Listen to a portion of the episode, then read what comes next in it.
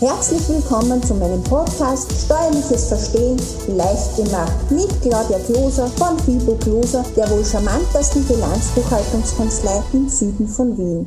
Beim dieswöchigen Steuerpodcast Steuerliches Verstehen leicht gemacht beschäftigen wir uns mit dem Wareneingangsbuch im Zusammenhang mit dem Einnahmen-Ausgabenrechner. Wer muss eigentlich ein Wareneingangsbuch gemäß 27 folgende der BAO führen? Dies sind gewerbliche Unternehmer, wenn diese Einnahmen-Ausgabenrechner sind und ihre Umsätze die Schwellenwerte der gesetzlichen Rechnungslegungspflicht nicht überschritten haben. Dann sind für steuerliche Zwecke ein Wareneingangsbuch zu führen. Hier liegt der Fokus auf dem gewerblichen Mitarbeiter. Gemäß 127 folgende der Bundesabgabenordnung kurz BAO genannt, hat der gewerbliche Unternehmer für steuerliche Zwecke ein Wareneingangsbuch zu führen. Wann spricht man eigentlich von einer gewerblichen Tätigkeit? Generell gesagt bedeutet dies, dass der gewerbliche Unternehmer selbstständig regelmäßig und mit Gewinnerzielungsabsicht am allgemeinen Wirtschaftsverkehr teilnimmt.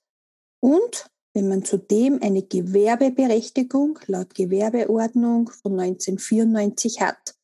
Um eine Gewerbeberechtigung zu erhalten, muss der Unternehmer einen Befähigungsnachweis erbracht bzw. vorgelegt haben. Ein Befähigungsnachweis kann zum Beispiel eine erfolgreich abgelegte Meisterprüfung oder eine Unternehmerprüfung sein, der Abschluss eines Studiums oder eine erfolgreich abgelegte Lehrabschlussprüfung. Dies bedeutet wiederum, dass der Unternehmer selbstständig, regelmäßig und mit Gewinnerzielungsabsicht am allgemeinen Wirtschaftsverkehr teilnimmt. Selbstverständlich gibt es auch freie Gewerbe, die nur eine Anmeldung bei den Behörden bedürfen. Die sind dann die sogenannten freien Gewerbe. Unter ein freies Gewerbe fällt zum Beispiel der Betrieb einer Brauerei, einer Sauna, einer Tankstelle, einer Tauschzentrale, als auch der Betrieb von Fotoautomaten.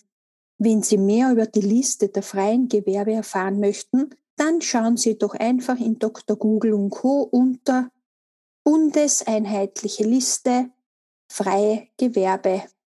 Wer braucht keine Wareneingangsbücher gemäß BAO Bundesabgabenordnung zu führen?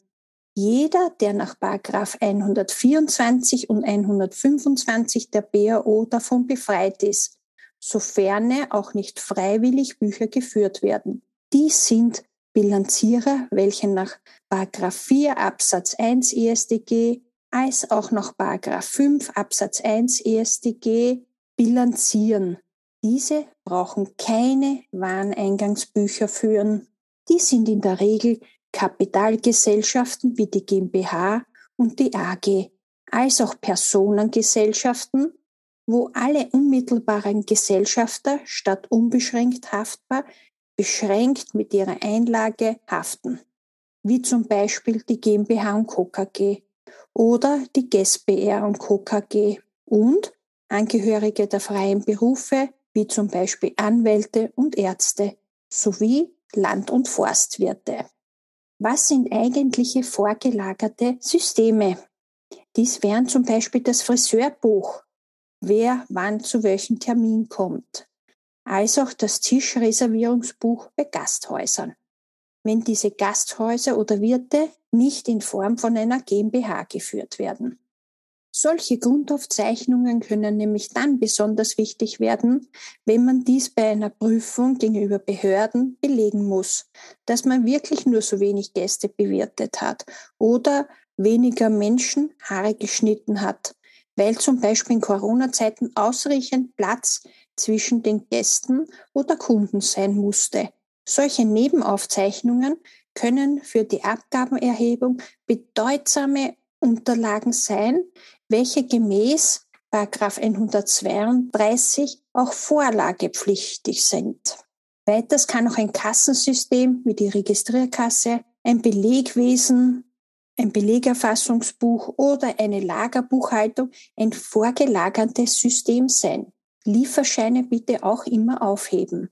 Unser Tipp, werfen Sie daher all diese Grundaufzeichnungen nur nicht weg. Was gehört denn alles in ein Wareneingangsbuch aufgezeichnet? Erstens die fortlaufende Nummer der Eintragung. 1, 2, 3, 4, 5 und so fort. Zweitens der Tag des Wareneingangs oder Rechnungsausstellung, wenn dieses ident ist. Drittens Name und Anschrift des Lieferanten. Vierten Bezeichnung, wobei eine sammelübliche Bezeichnung wie zum Beispiel Bier ausreicht. Der Preis und der Hinweis auf dazugehörige Belege wie zum Beispiel Lieferscheine. Daher immer alle Lieferscheine aufheben. Sammeln Sie daher alle Ihre Lieferscheine in eine Schachtel und markieren Sie diese Schachtel mit dem jeweiligen Lieferjahr. Was ist eigentlich in ein Wareneingangsbuch einzutragen? Alle Waren, welche weiterverkauft werden, egal ob diese Waren vorher noch bearbeitet oder verarbeitet werden müssen. Bei einem Gasthaus, Heurigen oder Wirten werden dies all die Speisen, Getränke als auch die Gewürze sein. Alles, was benötigt wird, zum Beispiel um einen guten Schweinsbraten oder eine köstliche Topfenpalatschinke zu zaubern. Beim Friseur werden dies all die Haarpflegeprodukte, Perücken oder Haaraccessoires sein. Beim Blumengeschäft können dies Blumen, Bindematerial, Erde, Dünger, Töpfe und Accessoires sein. Grob gesagt, alles, was Sie für den Weiterverkauf eingekauft haben. Sämtliche Rohstoffe, Halberzeugnisse, Hilfsstoffe oder Zutaten. Bis wann ist das Wareneingangsbuch aufzustellen? Die Eintragungen sind innerhalb eines Monats und 15 Tagens sowie die monatliche Umsatzsteuervoranmeldung in das Wareneingangsbuch einzutragen. Die Eintragungen sind monatlich als auch jährlich zusammen zu addieren. Die Eintragungen gehören in der richtigen Reihenfolge der Lieferung erfasst. Es gehören auch die Verbindung zu den gebuchten Eingangsrechnungen gekennzeichnet. So hat die Eingangsrechnung in der Verbuchung zum Beispiel die laufende Nummer 320, dann gehört diese Nummer 320 auch im Wareneingangsbuch vermerkt. Wie könnte in der Praxis so ein Wareneingangsbuch aussehen, wenn Sie zum Beispiel ein A4-Heft quer nehmen und Spalten mit folgendem Inhalt befüllen?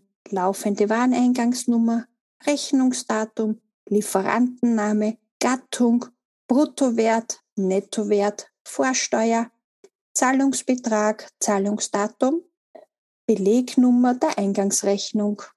Nun sind wir auch schon am Ende dieses Podcasts angelangt.